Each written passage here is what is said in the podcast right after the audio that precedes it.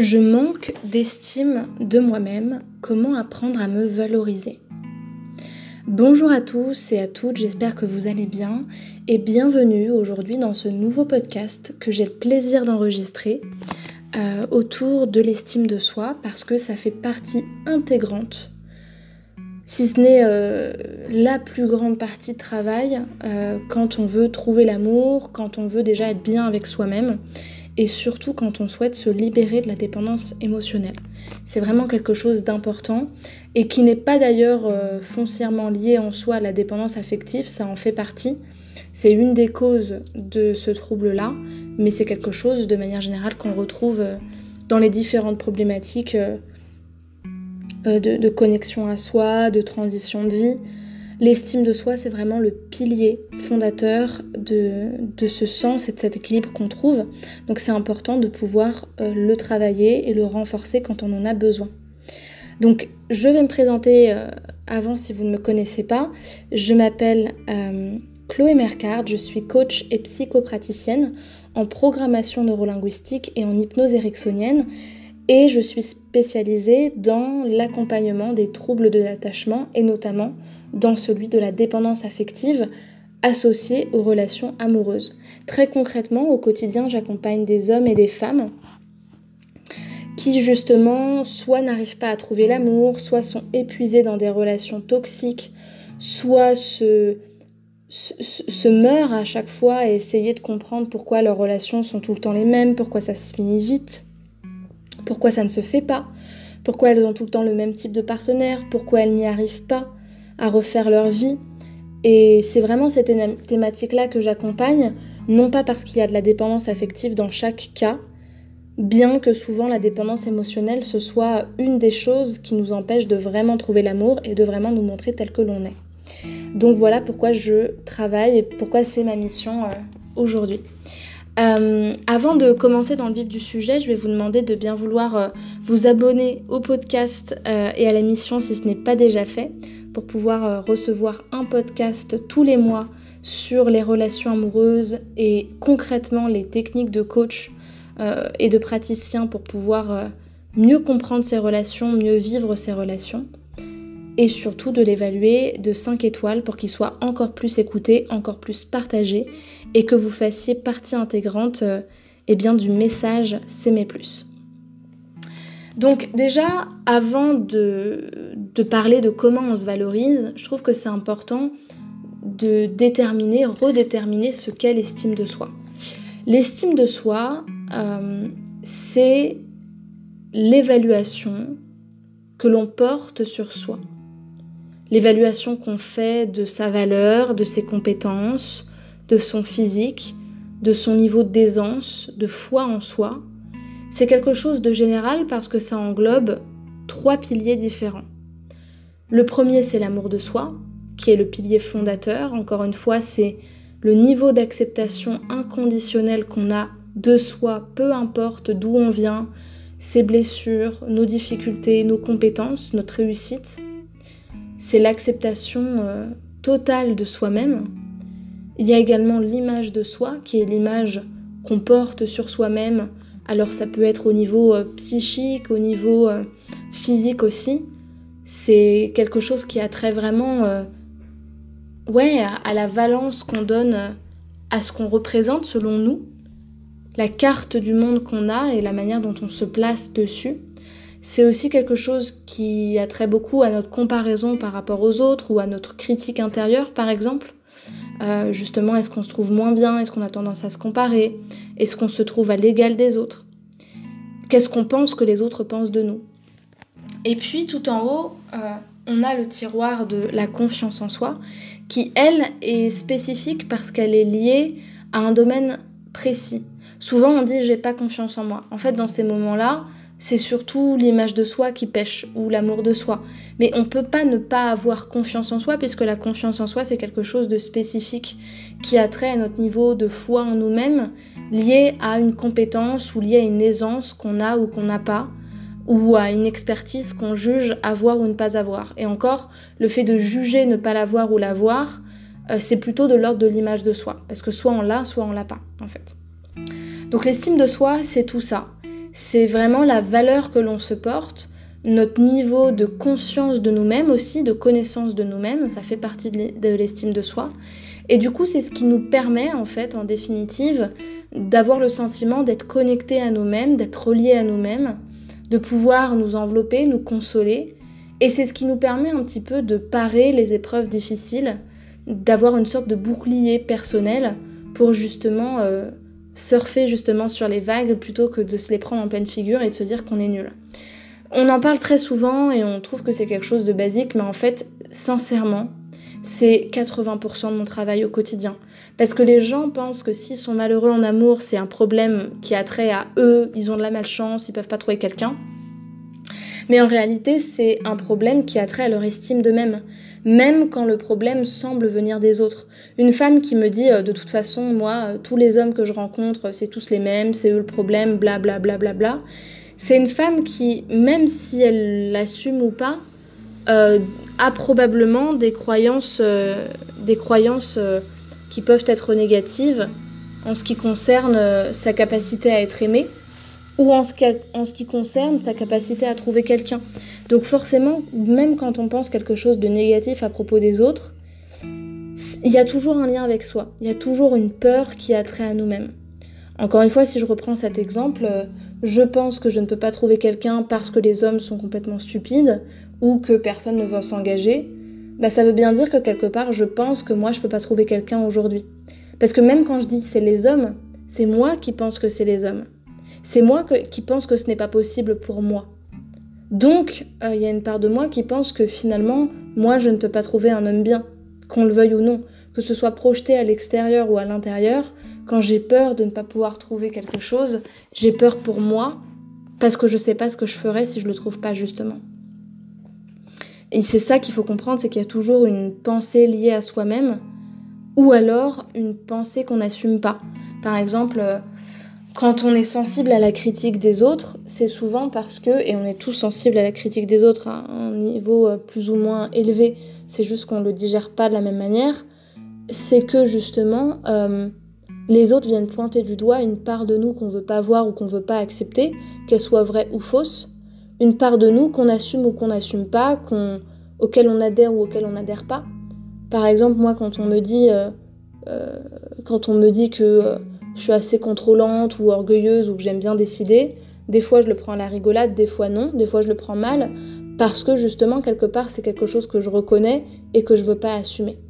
Donc, nos relations avec les autres sont comprises, interprétées en fonction de notre niveau d'estime de nous-mêmes. Donc comment apprendre à nous valoriser quand on manque d'estime de nous-mêmes? Je vous ai listé euh, quatre différentes techniques que vous pouvez appliquer. Euh, j'en ai déjà donné d'autres dans mes vidéos, mais là je vais vous en donner euh, des différentes. Et puis à la fin, je vous parlerai d'une astuce que j'utilise en séance et qui est très très très très très efficace. La première, qui est très importante, c'est justement l'autocompassion. L'autocompassion, c'est une ressource. C'est ce qui nous permet justement de mieux nous valoriser, de mieux nous aimer et de nous regarder avec un regard de compréhension, de bienveillance. Peu, très très très très très très très très peu de personnes ont réellement de l'autocompassion ou en tout cas font l'effort de faire preuve d'autocompassion envers elles-mêmes. L'autocompassion, c'est le choix, l'intention de se parler, de se voir comme à une amie plutôt que de se détruire. Il y a deux euh, petits conseils qui peuvent vous aider à avoir de l'autocompassion, en plus de la compréhension de soi et euh, du fait de prendre parti pour soi-même quand on est fatigué, quand on n'a pas réussi quelque chose, quand on a eu une difficulté à réaliser une tâche et de justement faire cet effort de changer de perspective et de voir, de voir plutôt l'apprentissage que l'échec, c'est une forme d'autocompassion. Les deux astuces que j'aime bien, moi, conseiller à mes clientes, c'est dans les moments où justement elles ont tendance à se juger, de se parler comme si elles étaient leur meilleure amie, ou de se parler comme, si elles étaient un enfant apeuré qu'il faudrait consoler. Pourquoi? Parce que ce qu'on se rend compte, notamment en PNL, quand on fait bah, l'exercice dont je vais vous parler à la fin, quand on joue avec euh, ce qu'on appelle les positions perceptuelles, c'est-à-dire en gros mettre la personne dans différentes positions euh, dans le corps de différentes personnes qu'elle n'est pas, c'est beaucoup plus facile de rassurer quelqu'un, de voir le bien chez quelqu'un et de le valoriser plutôt que de le descendre. Alors oui, on peut juger les personnes, mais les personnes que l'on aime, euh, qu'on admire, qui sont importantes pour nous, bah c'est aussi une erreur d'une certaine manière, une erreur qui est positive et qui est ressource, que de ne voir que le bien chez eux. Parce qu'on ne veut pas leur faire du mal, parce qu'on a envie de les protéger, parce qu'on a envie de les consoler, et parce qu'on les juge profondément bons. Et donc justement, c'est utile de se dire, bah, si j'ai du mal à me relier à moi-même, je vais faire comme si j'étais ma propre mère, par exemple, ou ma propre meilleure amie, pour bien me parler et pour me regarder forcément différemment, parce qu'en prenant du recul par rapport à moi-même, et quelque part en trichant et en sortant de qui je suis réellement, je vais pouvoir me consoler là où je ne me serais pas autorisée à le faire. Alors que que vous y croyez ou pas, que vous ayez conscience que c'est vous qui le dites ou pas, finalement c'est juste une manière de se dire les choses autrement et de se rassurer.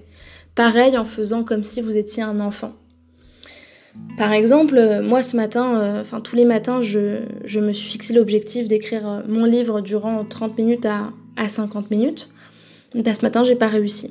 Et la première pensée que j'ai eue, c'était de me juger. Et puis après, je me suis dit, bah en fait, Chloé, euh, t'es fatiguée, t'es pas euh, efficace et t'es pas performante quand tu l'es. Donc, est-ce que tu préfères garder l'intention de te détruire ou est-ce que tu préfères justement te dire que c'est ok en fait d'être fatiguée et qu'il y a des jours euh, avec et des jours où on n'arrive pas en fait à le faire et c'est ok. Ça, c'est une façon de se valoriser, de faire preuve d'autocompassion et, en d'autres termes, de se relier à soi-même, d'être plus proche de soi. L'autocompassion, on peut la voir aussi et la mettre en application dans un deuxième outil que je vous présente maintenant, c'est le langage transformationnel. Le langage transformationnel, c'est l'art de bien se parler. L'art de bien se parler parce que le cerveau ne retient que de l'information positive et que tout ce que vous lui dites, que vous en ayez conscience ou pas, euh, permet soit de créer encore plus de limites ou de renforcer des croyances limitantes dans votre, euh, cerveau, dans votre inconscient, soit de euh, révéler votre potentiel. Donc le langage transformationnel, et c'est lié hein, à cette recherche de compassion pour soi, c'est l'utilisation consciente d'un vocabulaire qui nous valorise, et qui va vous permettre de transformer votre vie, votre rapport à vous-même et votre regard sur vous. La première étape pour changer votre niveau de valeur vis-à-vis de vous-même, quand vous dites je manque d'estime de moi, je veux me valoriser, c'est de changer vos paroles. Parce que vos paroles, elles induisent une perspective et un angle de vue sur la manière dont vous vous regardez particulier. Les paroles sont un filtre particulier qui vont justement induire des croyances particulières. Vos croyances, elles vont changer. Et vous allez justement changer aussi votre regard par rapport au monde extérieur parce que vous aurez pris et vous aurez fait l'effort de montrer une image de vous-même valorisée. Donc c'est justement le fait de porter la plus grande attention à la façon dont vous vous parlez et dont vous élaborez votre discours interne. C'est le fait de faire l'effort d'avoir un vocabulaire plus positif, plus dynamisant, plus constructif vis-à-vis de vous-même pour influer, sur votre état d'esprit. Donc ça peut passer par des commentaires positifs à votre égard et à l'égard des autres personnes, avec des expressions qui vous mettent en avant et qui valorisent le meilleur de vous-même. Ça peut être aussi euh, le fait de, vérifier justement euh, l'impact de ces mots sur vous-même. Et puis surtout de vérifier à bien choisir des mots qui changent vos croyances afin de créer en vous le changement désiré. Donc, ce que je voulais dire aussi par rapport à ce, à ce travail-là, c'est que c'est important quand vous faites, quand justement vous reprogrammez votre discours intérieur, de ne faire attention à ne prendre des formulations à la positive, parce que souvent on a l'habitude de dire bah, je ne veux pas euh, me détruire, je ne veux pas penser que, je ne suis pas ça, je ne suis pas ci, j'ai pas ça, j'ai pas ci, euh, ça, ça marche pas. Parce que tout ce que vous dites euh, à la négative, même quand ça semble gentil et bienveillant vis-à-vis de vous-même, c'est quelque chose qui est imprimé de manière positive par votre cerveau. Si vous dites par exemple je ne dois pas penser ça, bah, votre cerveau il retient je dois penser ça. Je ne devrais pas fumer, je devrais fumer, etc. etc. C'est aussi le fait de prendre le parti de transformer les mots que vous employez avec une consonance, une valence négative, par des mots qui génèrent des, émotions positives. Donc si vous dites par exemple, ça je trouve ça assez drôle euh, de le faire en séance, j'ai beaucoup de, clientes qui me disent, de toute façon moi je suis trop stressée, j'arrive pas à gérer mes émotions, euh, je suis trop anxieuse, ça je suis sûre que vous allez vous reconnaître dedans. Ben en fait, ça peut justement déjà changer quelque chose dans la représentation de la personne que lui dire Ah, en fait, ce que je comprends, c'est que tu es pleine d'énergie. Pareil, quelqu'un qui dit euh, euh, je, je, suis seule. Ah, ok, mais en fait, tu es disponible. Ou je me sens perdue. Tu es à la recherche de sens. De toute façon, mes émotions, elles sont trop douloureuses. Je suis quelqu'un de négatif quelqu'un de sensible, quelqu'un qui est touché, quelqu'un qui traverse quelque chose, donc qui ressent des émotions. Euh, donc voilà, c'est ça aussi euh, le langage transformationnel, mais surtout, c'est valable pour l'autocompassion et pour le langage transformationnel. L'important, c'est de pouvoir justement euh, déposer une intention positive vis à -vis de vous-même. Donc un bon monologue intérieur, en cessant de vous coller des étiquettes généralisantes, de vous évaluer justement avec précision et objectivité. Quand vous dites par exemple je suis bête, quel acte bête j'ai vraiment commis? Ou alors qu'est-ce que, j'ai mal fait par exemple? C'est le fait aussi de faire l'effort de reformuler vos propos vis-à-vis de vous-même. D'accord? Donc quand je disais vous parler comme si vous étiez votre ami ou votre enfant, bah voilà, jugez-vous comme si vous étiez ces personnes-là. Acceptez vos propres défauts comme vous, accepteriez ceux euh, d'un de vos proches. Et considérez votre comportement en tenant compte de la situation et non pas de votre identité. Vous n'êtes pas votre comportement, vous n'êtes pas ce que vous faites. La deuxième chose que je voulais vous partager, notamment pour aider à votre confiance en vous, c'est euh, la technique du journal des expériences comportementales. Ça, c'est quelque chose que mes clients ont durant le coaching et reçoivent durant le coaching. Donc, c'est un outil particulier qui est issu euh, des thérapies comportementales et cognitives. Vous pouvez aller chercher sur Internet et le refaire vous-même. C'est vraiment le plus pratique, euh, ce que je vous conseille de faire. Le journal des expériences comportementales, c'est quoi? C'est un tableau, en fait.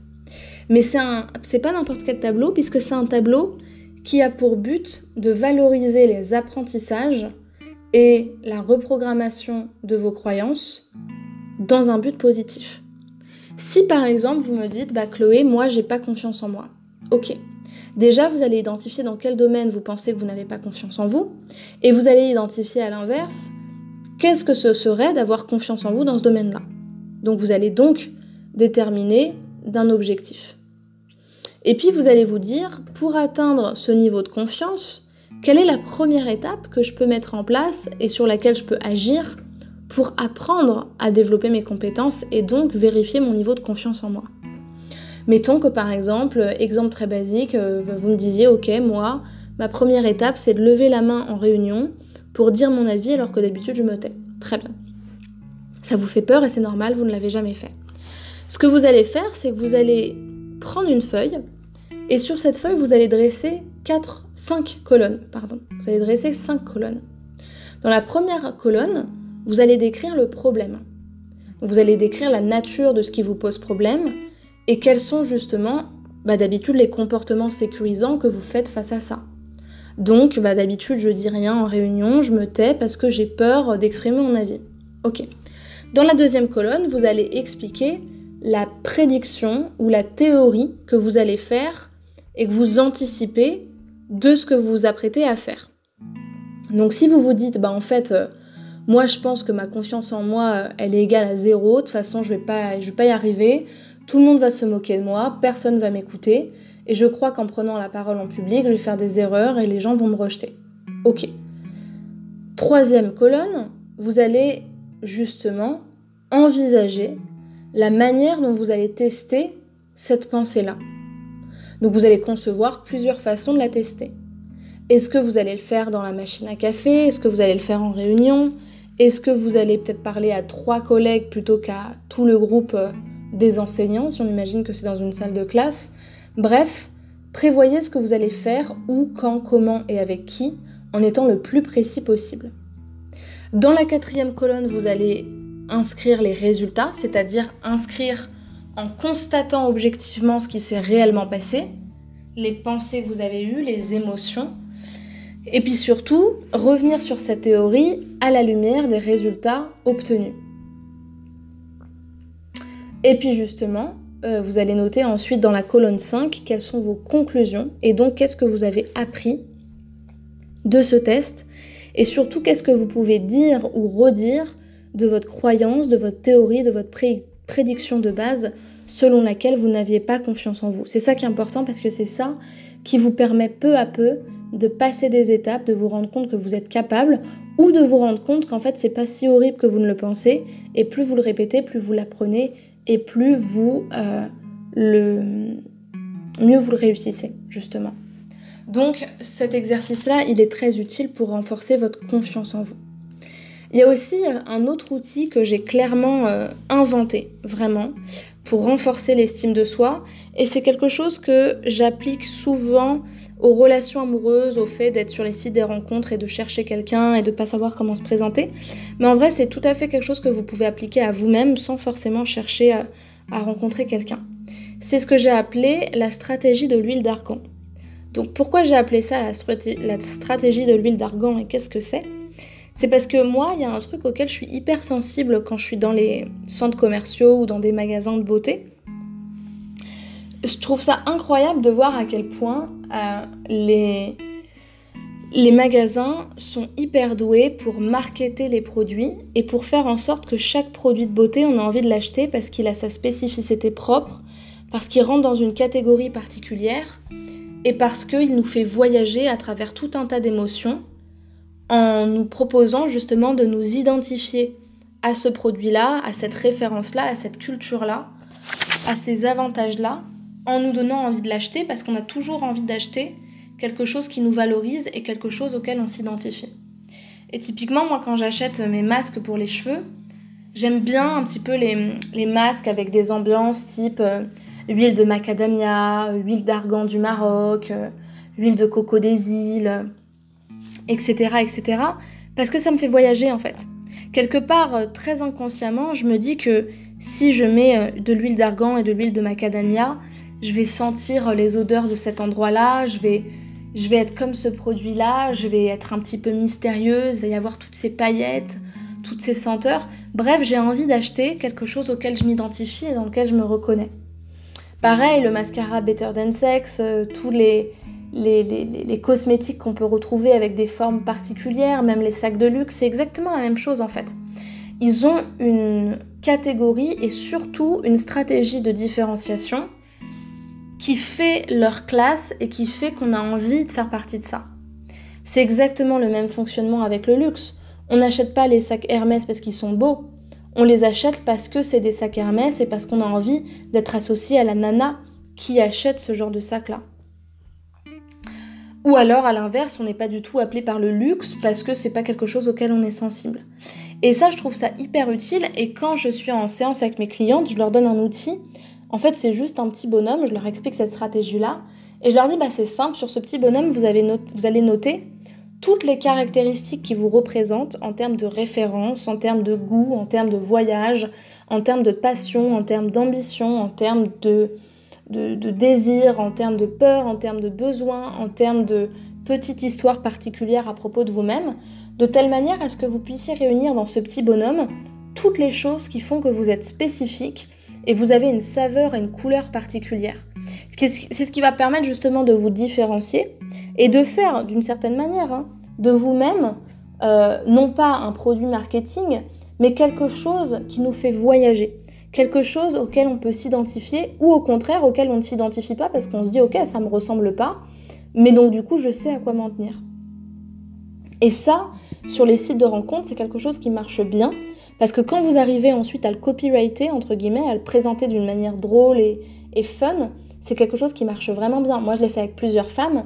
Il y en a deux euh, auxquelles je pense, une femme de 55 ans, une autre de 20 ans, peut-être 25 maximum, avec deux euh, énergies hyper différentes. La femme de 55 ans, elle était euh, très caractérielle, vive, lumineuse, avec une personnalité haute en couleurs, vraiment adorable et en même temps très touchante.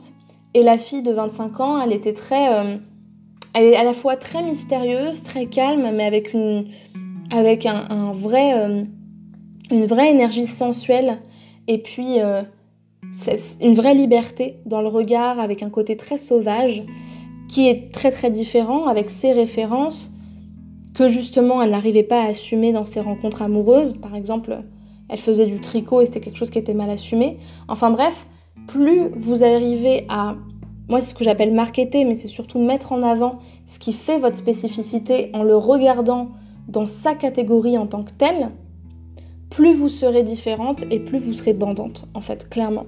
Je vous donne encore une dernière fois l'exemple d'une mannequin euh, plus size, c'est-à-dire une mannequin euh, qui est en surpoids et qui ne représente pas justement euh, les codes de Victoria's Secret avec des mannequins hyper maigres, etc qui est très connu, qui s'appelle Ashley Graham, ou même le, mannequin de Victoria's Secret Winnie Harlow, qui a du vitiligo. C'est des femmes qui, si on les met à côté des mannequins qui existent, seraient plus que hors des sentiers battus et même moches. Mais comme elles le mettent en avant, comme elles en font leur différence, on les aime pour ça. Et même plus, on a envie de s'identifier à elles, on a envie de leur ressembler. Non pas parce que c'est bien d'être gros ou en surpoids ou d'avoir du vitiligo, mais parce que comme elles ont réussi à le voir dans une spécificité propre avec une valorisation, ça c'est admirable. Et ça, ça donne envie de justement faire pareil et ça nous inspire. Moi j'aime trop le dire, ce qui me représente c'est le fait d'adorer euh, tout ce qui est euh, militaire, gendarme, pompier. moi c'est ma cam, hein, clairement. Je n'aime que, que ce type d'homme-là et tous mes amis savent que Chloé, elle ne sort qu'avec des militaires ou avec des pompiers par exemple. Bah moi c'est ma spécificité, j'aime ça. J'aime euh, j'aime les chanteurs du type Dalida, Julio Iglesias, Claude Barzotti. Euh, j'aime les musiques en acoustique, j'aime chanter dehors dans la forêt, j'aime me lever le matin pour sortir dehors et faire mon miracle morning. J'aime les soupes à la tomate, mais j'aime pas les tomates, il faut pas m'en servir. J'ai découvert l'échalote il y a pas longtemps. Enfin, je peux vous raconter n'importe quoi, mais tout ça, même si c'est des petits détails, ça parle de moi et ça parle de ma sensibilité. J'ai un côté très chiante, très chieuse, très exigeant, et en même temps c'est ça qui fait aussi mon charme. Soit on m'aime pour soi, soit on me déteste pour ça. Euh, donc voilà, tout ça c'est ma spécificité, et quelque part, euh, si on a envie de, me ressembler ou qu'on aime en fait cette manière de s'assumer, bah, c'est quelque chose qui va être valorisé et valorisant pour moi. Et puis enfin, je voulais vous parler euh, d'un exercice que je, que je pourrais vous proposer en séance si vous avez justement envie d'être accompagné avec un coach pour renforcer l'estime de soi, parce que c'est plus intense, ça va plus vite et c'est plus impactant. Euh, la PNL et l'hypnose, même le coaching, ce sont des thérapies d'impact qui visent justement à vous faire, euh, à vous faire adopter un changement en prenant conscience de vos ressources. L'exercice que je fais et qui est issu de la PNL, c'est le carré magique. Et ça, c'est un exercice qui est absolument miraculeux, qui vise à vous faire différentes positions, à vous faire prendre différentes positions sur un carré qu'on va poser par terre, et à vous donner les meilleurs conseils vis-à-vis de vous-même en prenant des rôles de stars, des rôles de modèles, des personnes qui ont été importantes pour vous. C'est un concentré de valorisation de soi avec lequel vous repartez avec un, fort ancrage qui vous permet en fait de vous relier à vous-même alors même que vous pensez que c'est impossible et que vous n'y arriverez pas. En hypnose, je fais aussi euh, évidemment des protocoles sur l'estime de soi. Donc euh, il y en a un qui, s'appelle le protocole de l'énergie vitale ou encore un autre qui aide justement euh, à s'accepter avec le protocole de la grande permission. Et donc ça, ça permet justement plutôt de travailler sur l'acceptation de soi, et sur l'ancrage énergétique et la reliance à soi-même. Donc si justement vous avez envie d'être coaché, même juste pour une ou deux séances, ou que justement c'est le moment pour vous de commencer un accompagnement sur le long terme, et quand je dis long terme, c'est plusieurs mois, jusqu'à quatre mois de coaching pour travailler sur cet aspect-là. Dans ce cas-là, je vous invite euh, à m'écrire. Donc vous avez la possibilité de me rejoindre sur Instagram pour m'écrire. C'est s'aimer plus sur Instagram, comme on va s'aimer de, de Gilbert Montagnier avec le plus, tout simplement. Ou encore de m'écrire par mail. Vous verrez dans la description euh, justement euh, mon adresse mail. Mais peut-être que le plus simple, ce serait de réserver un appel avec moi qui est offert. Ce ne sera pas le cas l'année prochaine, mais aujourd'hui, euh, vous avez encore la possibilité de, de réserver un appel offert avec moi pendant 15 minutes pour m'expliquer votre problématique, votre objectif et pour qu'on échange ensemble sur justement toutes les différentes solutions que vous pouvez mettre en place pour l'atteindre euh, en termes de ressources, en termes d'étapes et surtout si je sens que je, peux vous accompagner, je vous parlerai de, mes accompagnements et vous ferez forcément avec moi une première séance de bilan puisque c'est par là que tout commence, peu importe le suivi et ça vous permet d'expérimenter le coaching avant de vous engager afin d'avoir des premières prises de conscience et euh, des premières euh, étapes de résolution du problème. Donc je vous remercie vraiment pour votre écoute. Si vous avez aimé le podcast, évaluez-le de 5 étoiles pour que justement il soit euh, davantage écouté et partagé à d'autres personnes. Je vous invite à me rejoindre sur les réseaux sociaux, à prendre votre appel avec moi. Et puis on se dit à très vite pour un prochain podcast. Merci pour votre écoute et à très bientôt.